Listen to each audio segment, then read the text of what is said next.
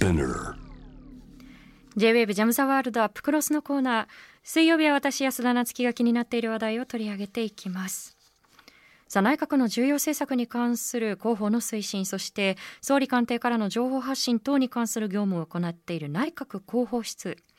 えここが報道番組あるいは情報番組をチェックしてそして出演者の文言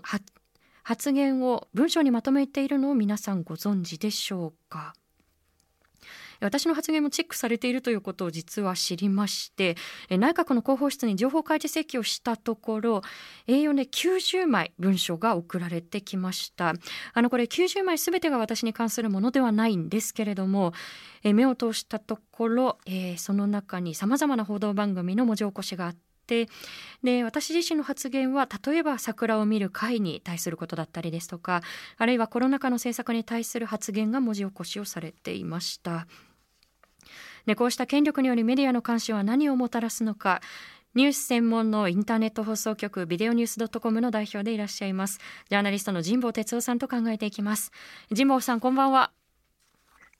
どうもこんばんは。よろしくお願いします。よろしくお願いいたします。ご無沙汰しております。はい。どうもご無沙汰です。はい早速なんですけれどもこれもともとですね、はい、ちょっと経緯をたどりますと、えー、都内に在住している男性が内閣の広報室に情報開示請求をして、うん、えー、スッキリだったり昼帯報道ステーションニュース23それからサンデーモーニングなんかでもですねあの特定の番組がチェックをされて、まあ、出演者の発言が、まあ、文字起こしをされて文章にまとめられているということが今年明らかになったということで、まあ、あのこれ以前からあのこういうことをやっているだろうということは言われていたんですけれども、はい、改めて神保さんこの事実いかがでしょう？どのように捉えていらっしゃいますか？だから結局まあ本当はあのもっと大きな問題にならなきゃいけないのに、えー、必ずしもそうなってないところが問題で、その理由として、まあ、あの2つのことがあって、1つ目はだから、まあ、あの政権なら、まあ、それくらいのことは当然やってるだろうとも多くの人が思ってしまってるっていうことなんですよね、まあ、情報に関しての、まあ、情報統制であるとか、あるいはその情報公開しても情報を出さないっていうような体質とかですね公文書をまあ廃棄してしまうというような体質があることはもう皆さんあのよく知っているので、まあ、当然それくらいのことはやっていても不思議はないだろうと、まあ、思ってしまっているために逆に言うとその政権がこういうことをやっててもなんか大問題だっていうふうになんか思わない、まあ、要するに感覚が麻痺してしまっているっていう、ね、記憶は一つ一つですね。ただもう一つこれも非常に深刻な問題で先ほど申し上げたようになぜこれが問題かというと税金を使って市民を監視しているっていうことになると非常に問題なんですが、うん、今、特に今回、監視対象となったですねその、まあ、マスメディア、マスメディアの中でも特にまあそのコメンテーターでと言われる方々っていうのが今回は主に監視対象だったと思うんですけどね、うん、その果たして日本のまあ多くの市民がその今のマスメディアが本当にその市民市民を代表している市民の利益を代表して政権をきちんと監視しているというふうにあの実際にやってるかやってないかっていうような客観的な尺度があるわけではないないですけれども、そういうふうに思われてるかどうかっていうところが問題なんですね。そういうふうにでそういうふうにもし思ってるとしたらその我々のメディアを我々のメディアです市民にとってね、そうやって税金を使って監視するとは何事だっていうふうにもっと多くの人が思わなきゃいけないんだけれども、必ずしも、えー、そう思わないのは単に政権あの政権ならやりかねないと思ってるだけではなくてメディア自体が必ずしも多くの市民にとっては自分たちの代表だ、自分たちの利益代表であるというふうに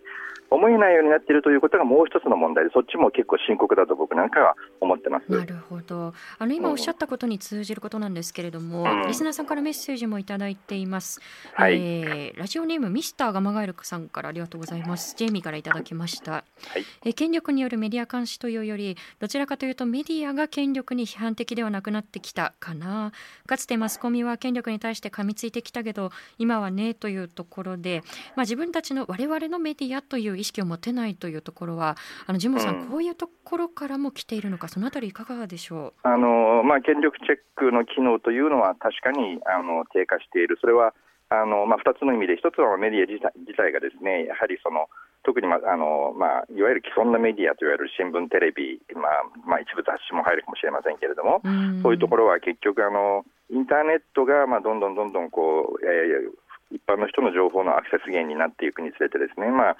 主に広告収入や、あるいは発行部数、えー、というものをやはり落としてきてるわけですよね、新聞なんかもかなりのあの勢いで落としてきていると、でメディア自身がやはりそのあまり今、産業として勢いがなくて、しかもだから記者の数も減っているし、少ない、えー、人数で、まあそのえー、たくさんのことを取材しなきゃいけなくなっているので、まあ、権力監視ということに、えー、振り向けられるようなですね人員が減っているということが、まあ、一つあります。ただ、やはりもう一つは、これはあのいつも安田さんと話になると必ず僕はこれを言ってしまうんですけどやはりその既存のメディアというのが一方でその、えー、政府とあるいはその権力とですね結構ズブズブの関係をずっとしてきたということを結構多くの人が知ってしまってるわけなんですよね。あの記者会見で全然なんかこう踏み込んだことを聞かないとかですね予定調和のようななんか業務連絡みたいな質問しかしないとかですね。あるいは記者会見もそもそも特権的な地位にある人たちしか出れなかったりあるいはその人しか質問ができないその特権の中にいるから逆に言うとあんまり厳しいことを聞いてないんだとかねあるいは菅政権ができてすぐに記者あの内閣記者会と一緒にパンケーキ食べに行った話なんていうのも世の中にそこそこね、まあ、実はその既存のメディアはあんまりパンケーキ話はしないわけですよ。っていうのは自分たちのとこの記者も、まあ、総理総理版の記者も言ってるからなんですよね。で、ね、逆にその体質がまさにまた世の中からあもうあいつらだめだなって思われる理由になっちゃってるわけなんですよ、そこが。はい、ね、だからそういうそういうところもあってあの、まあ、既存の特に既存の大手メディアというのが、えー、市民代表、あるいは市民市民に代わって権力を監視してくれているんだ、だからそのメディアを監視するなんていうのは、我々に対する市民社会に対する挑戦だっていうふうになかなか、えー、ストレートに思えない人が増えてしまっているという現実はあると思います。なるほど、まあ、パンケーキに代表されるその、うん、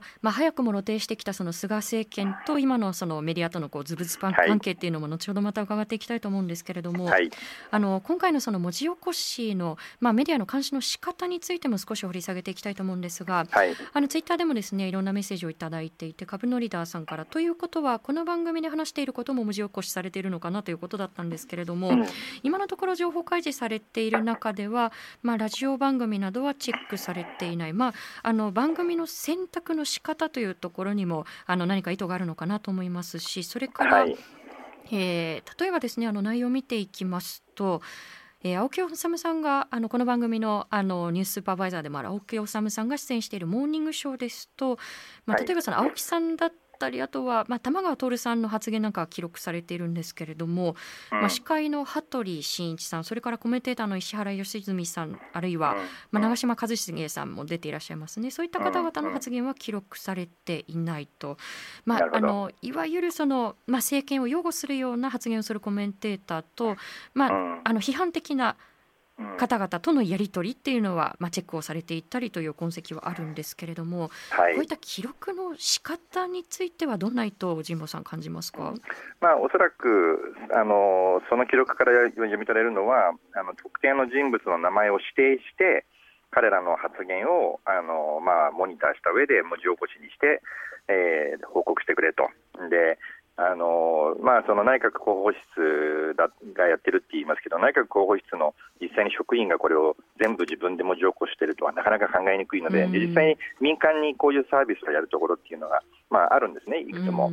だからまあそこに発注したものをまあ内閣広報室の方であのまとめて、えー、それをまあきあの記録という形で残してるんだと思いますけど、えー、なので、まあ、今はもうあのまず全部文字起こしをしているサービスがあのいろいろありますので、そうすると、誰の発言っていうことになると、そのまあ、名前を検索、キーワードで検索すれば、えー、その人の発言っていうのだけ、まあ、抜くことはそうそれほど難しいことではないんですよね。で当然、やっぱり、まあ、意図としてはあの政権批判をされたときにそれが、まあ、不正確だったら訂正を求めるっていう目的が、まあ、おそらく一つあるだろうと。それからもう一つはあの、まあ、そういうことをやってるっていうことが、まああのある意味でのその萎縮効果といいますか、その俺らちゃんと見てるぜ、お前らの発言をみたいなところがあのあって、萎縮効果も期待しているっていう可能性はあると思います。その一方で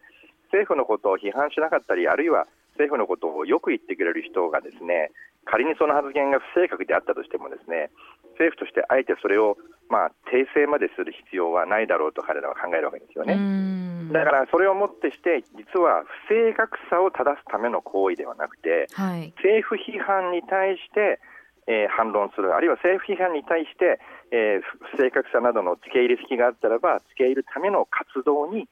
税金が使われているっていうふうに理解しなきゃいけないってことなんですよ。本来であればあの、褒める方だっても不正確だったら、これ間違ってますよってもし言わなきゃいけないはずじゃないですか、政府は。行政の中立性という問題があるんですから、その政府批判は間違ってたらすぐに食いつくけど、えー、ただあの政府を褒めてる時に間違えてたらそれは言わないっていうのは本来は行政としてはありえない行為なんですね、それはね。だけどあのそういうふうに、まあ、その政府批判があのする人たちはあの監視、まあ、モニターの対象にし、そうじゃない人たちはしてないってことになると、やはりそれはあの行政の行為としては、それをもってしてやはり問題があるっていうことは、多分多くの方が理解されるんじゃないかと思うんですね、そこは。まあ、そのアンバランスさに何かこう意図が見取れ見て、はい、見て取れるということだと思うんですけれども、はい、あともう一つ私が気になるのがですね、はい、あの今回私自身が情報開示請求をしたときに、まあ、内閣の広報室とそれから情報調査室にも実は同様の全く同じ書類を出しているんですね。で、まあ、内閣の情報調査室に関しては、まあ、これは開示ができませんというあのそういった返答がありました。であの広報室に関しては、まあ、これだけの開示があったということなので、あの例えばですねそのまあ、森友問題なんかでその公文書の開示非常にこれ消極的だったわけですよね。はい、ところが、はい、まあ、今回広報室とはいえ、まあ、報道番組のその、まあ、文章の開示に応じた、その応じたというアクションからリアクションからすると、まあ、誰の例えば発言がチェックされていくかあえてその世に知らしめたという狙いもあるんじゃないかという、そういった指摘もありますが、いかがでしょう、まあ、あの萎縮効果という意味では、それを狙った可能性はなくはないんですけどね、ただね、例えばその森友の文章なんかである、まあ、一応日本にもまあ情報公開法というものが、まあ、不備はありますけど、まあ、きちんと情報公開法というものが1999年にできてるんですね。であのまあ、日本の情報公開法は原則公開というあの大原則がまあ確立されてないという大きな欠点があるんですけど、ただ基本的にそのまあ公文書で公開されないものについては、そのまあ、以下の、えー、条件に当てはまるものについては公開を、えー、公開をしなくていいというか、まあ、公開の対象にならないという書き方になっているので、あのめったやたらに何でもかんでも非公開っていうのは本来はできないはずなんですよ。ただそれがかなり、まあ曖昧な表現になっているために拡大解釈して当然出なきゃいけないものを出さないことはよくあるんですけどね、で今回の場合は、もともとそのテープ起こしをしていると言ってもあの、テレビの番組で発言した内容なので、その大元は公開情報なんですよね、もうすでに世の中に出てしまっている情報なんですよね。でそれを逆に言うとあの伏せるっていうことはですねあの非常にその情報公開法の中で何どの部分にあの当てはめればこれを公開しないっていうふうに主張できるのかっていうのは多分多少議論したかもしれないですけど多分難しいと思うんです、うん、なのでその萎縮効果もまあ期待できると同時に実際はあの仮にテープ起こしをしているあるいはテープ起こしを入手しているんだとすればそれを公開しない、その自分たちが入手したテープ越しを、えー、公開しないということは、おそらく法律上は難しかったんじゃないかと思います。なるほど、あの、はい、ただですねあの、内閣のその情報調査室からは、はい、あの、はい、まあ、開示ができないというその返答があったんですよね、でその理由についても触れられているんですけれども、はい、えー、このまあ、こういっったその報道番組の監視の文章が存在しないとは回答してないんですよね、これ、ちょっと読み上げますけれども、あの本件開示請求の対象となる行政文書は、損否を明らかにした場合、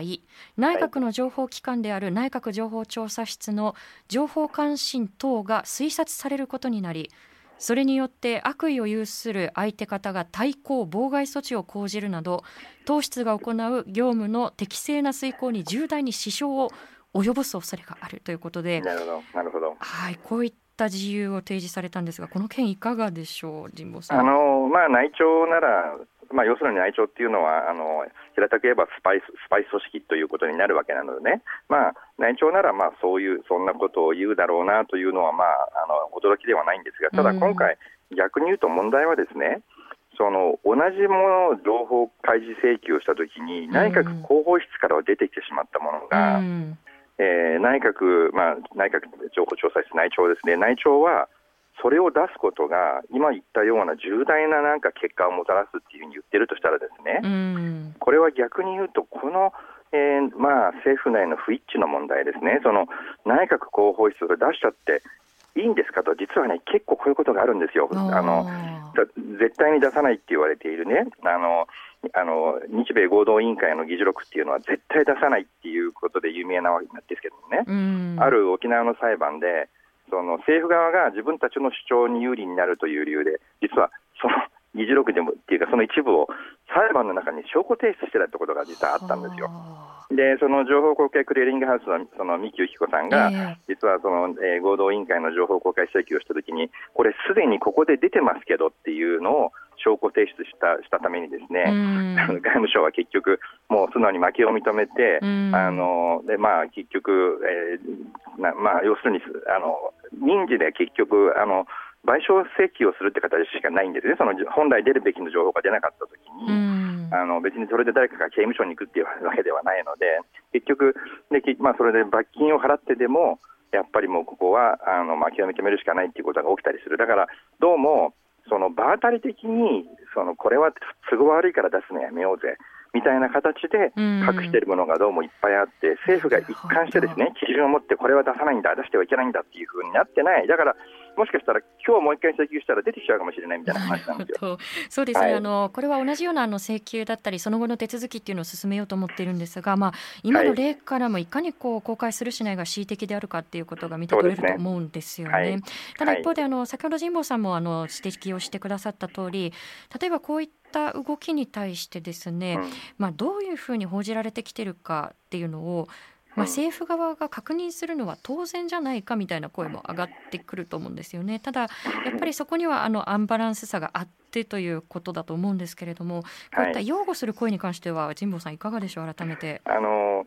そこでその政府が監視するのは当然じゃないかというその主張の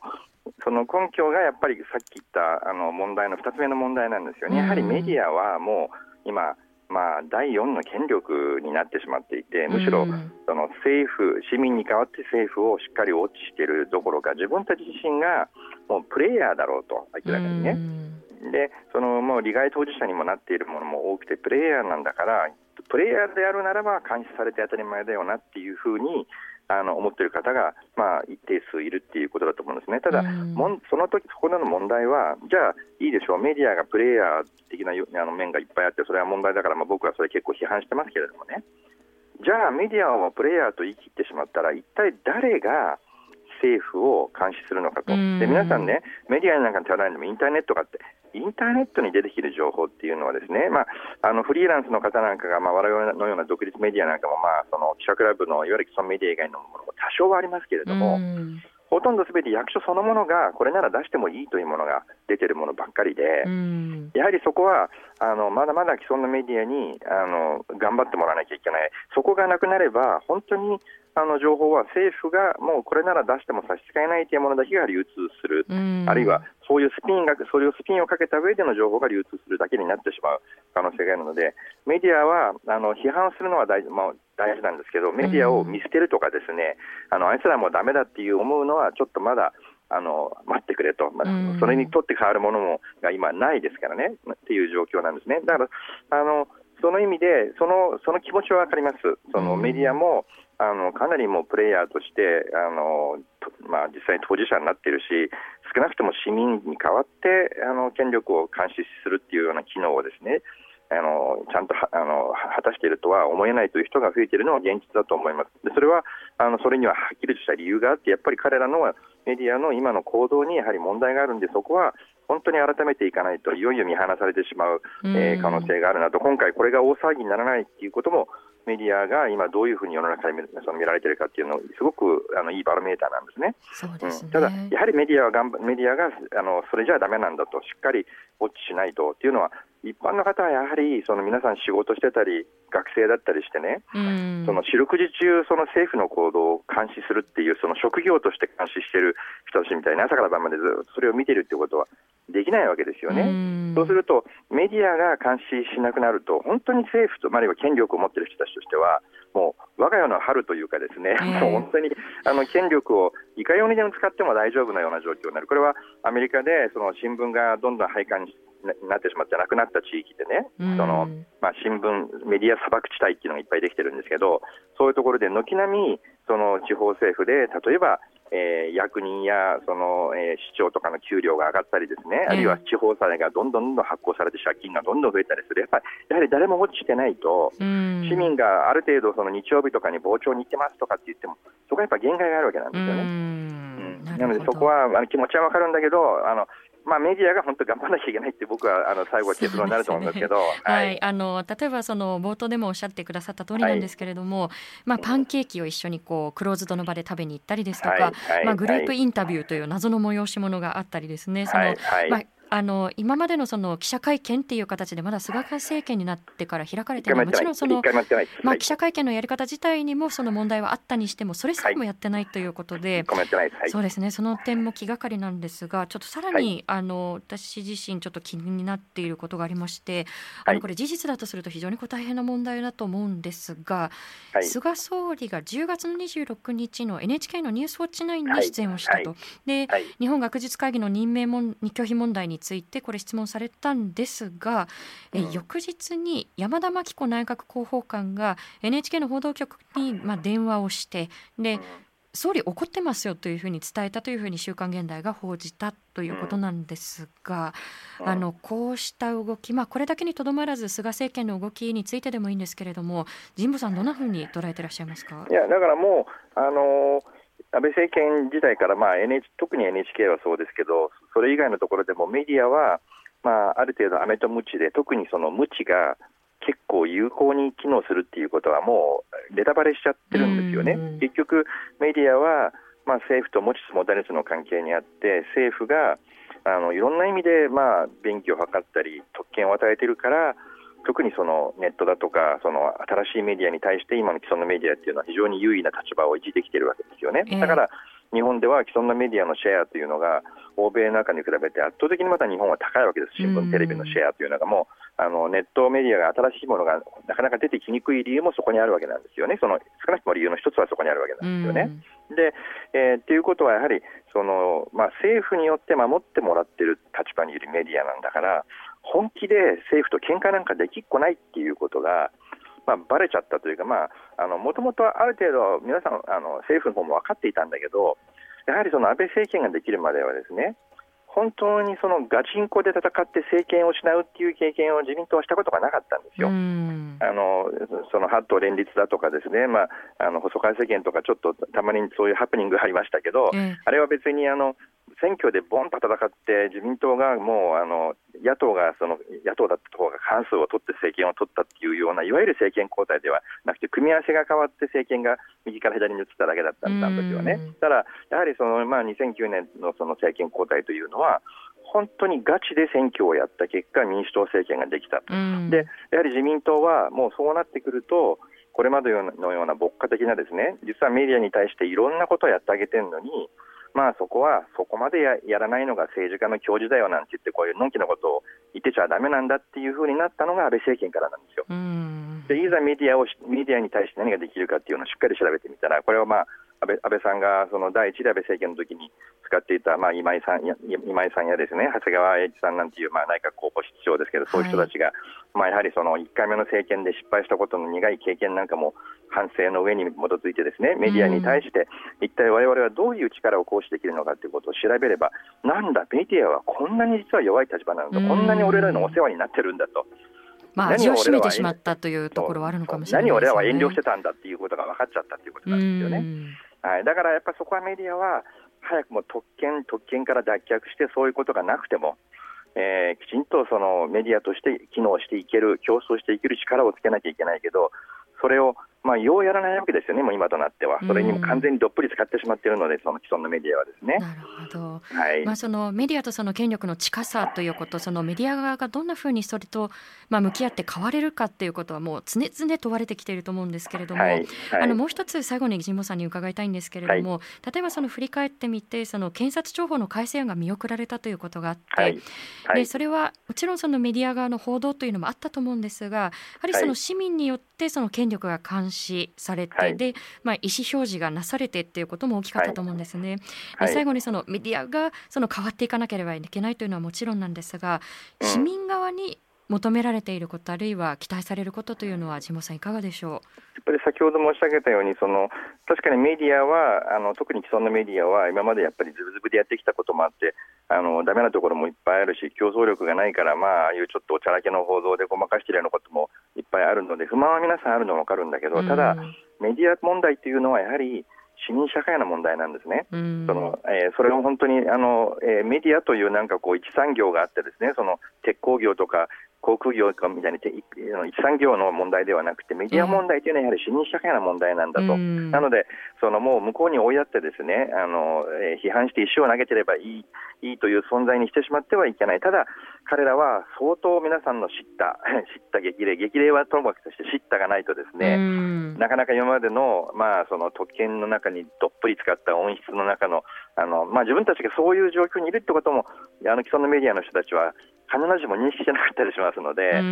ので僕らのそのその外にいる人たちを見て、ですねあいつらかわいそうだなくらい思ってるかもしれないですけど、その自分たちがと実は変なところにいるんだとは思ってない可能性があるわけなんですよ。なので、まずやはりそそこは厳しく監視したり批判は必要、ただ見放してはいけない、やはり彼らは彼らは自分たちの問題なんだというふうにメディア問題は市民社会の問題なんだということをやはりその市民は認識常に認識しないと結局自分たちが損するってことですよね。そうですね、ね、はい、はい、その叱咤を受け止めてメディア側も変革ができるのかということが今問われていると思うんですけれども、はい、まあ先ほどのあの情報開示制御はまだちょっと続けようかなというふうに思っていますので、神保さんその際にはまたぜひお話を伺わせてください。あのそこが不一致だった話っていうのは、はい、ミキさんに相談すると意外と攻め方を教えてくれるかもしれない。ありがとうございます。アドバイスもいただいて、ちょっとご相談してみたいと思います。はい、神保さんありがとうございました。はい、どうもありがとうございました。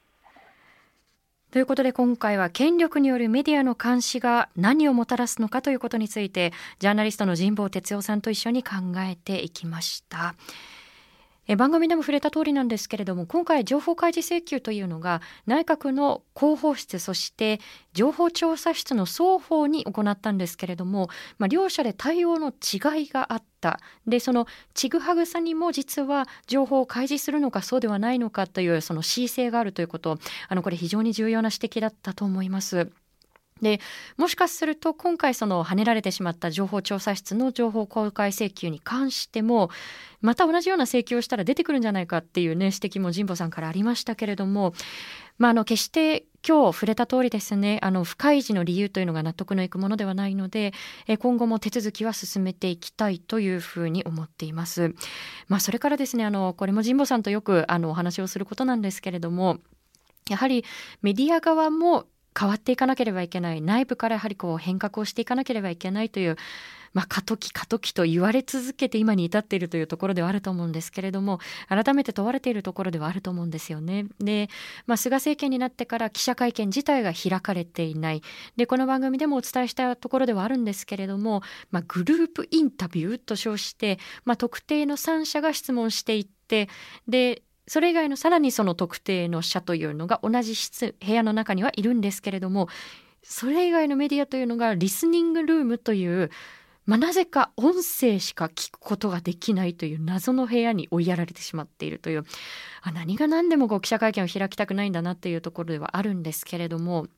でもそこがメディアの中からいやいやちゃんと記者会見やってくださいよとかちゃんと開かれた場でもっと多様な質問を受けてくださいっていうふうにどれぐらい中からそこに対して声が上がってきたかなということもやはりこう考えてしまうんですよね。なので、まあ、我々のメディアということを、まあ、市民の側にこう受け止めてもらうためにも受け止めて市民の側にそういった意識がなかなか芽生えないのはメディアがやっぱりこう特権だからでしょっていう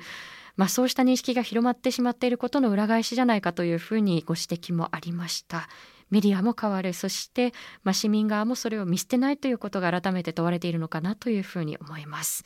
以上安田夏樹がお送りしました。